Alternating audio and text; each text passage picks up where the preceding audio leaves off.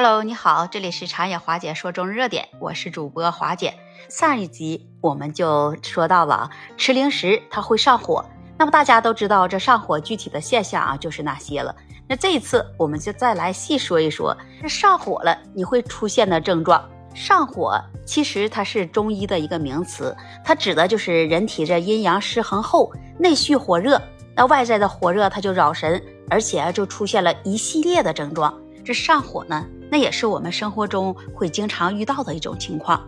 那比如你牙龈肿痛、口臭、嗓子痛、痰黄粘稠、失眠多梦、心烦易怒、口腔溃疡反复发作，你口干口苦、口干舌燥、眼睛红肿干涩，然后发胀，大便也干结或者是便秘，你手心这脚心也会发热，你全身都燥热，导致舌头发红、舌苔黄腻。如果是经常上火，你就要警惕了。你是否是有一些疾病啊？它在作祟？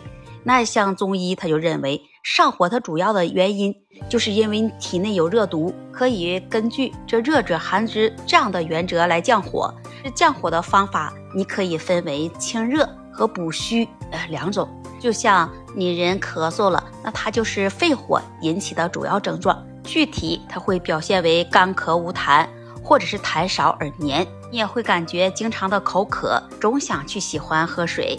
你在睡觉的时候会盗汗，会感觉这手心脚心也是经常发热，而且还会失眠。这肺火旺了，它就会引发其他的疾病，比如说咽喉炎、肺炎、肺结核。肺火它引起的主要原因，那就是肺阴亏虚。肺阴它是指人体肺脏的阴液。它主要是与这肾阴来共同来维持人体阴液的平衡，所以这肺火多源于肾阴亏虚。如果你是肝火，那它主要表现为头晕胀痛、面红耳赤、口干口苦、烦躁易怒、头痛头晕、耳鸣、眼睛干涩。那中医就认为这肝火旺盛可导致这血压升高。人的肝火旺盛了，你很容易就影响着睡眠的质量。你晚上是难以入睡，或者是你睡不安稳，那有时会出现这口干舌燥、口苦等这样的症状。那如果是人体的胃火呢？那胃火之盛了，那也可以引起这口干口臭、牙龈肿痛、牙痛、口腔溃疡，出现胃阴亏虚、大便干结的症状。那如果你是心火，这心火多了，那你就会出现这口舌生疮、心烦失眠、急躁易怒。面红口干、舌红少苔。当你心火旺盛时，你也会出现一些小便发黄、大便干结等这样的一些症状。四种上火，那就分别是针对于人体的四大器官。那如果咱们要发现了这些问题，你需要怎么办呢？那上次啊，咱们也重点说了有一些关于孩子这败火的小知识。这一集啊，那咱们就来针对着大人和老人来怎样来败火。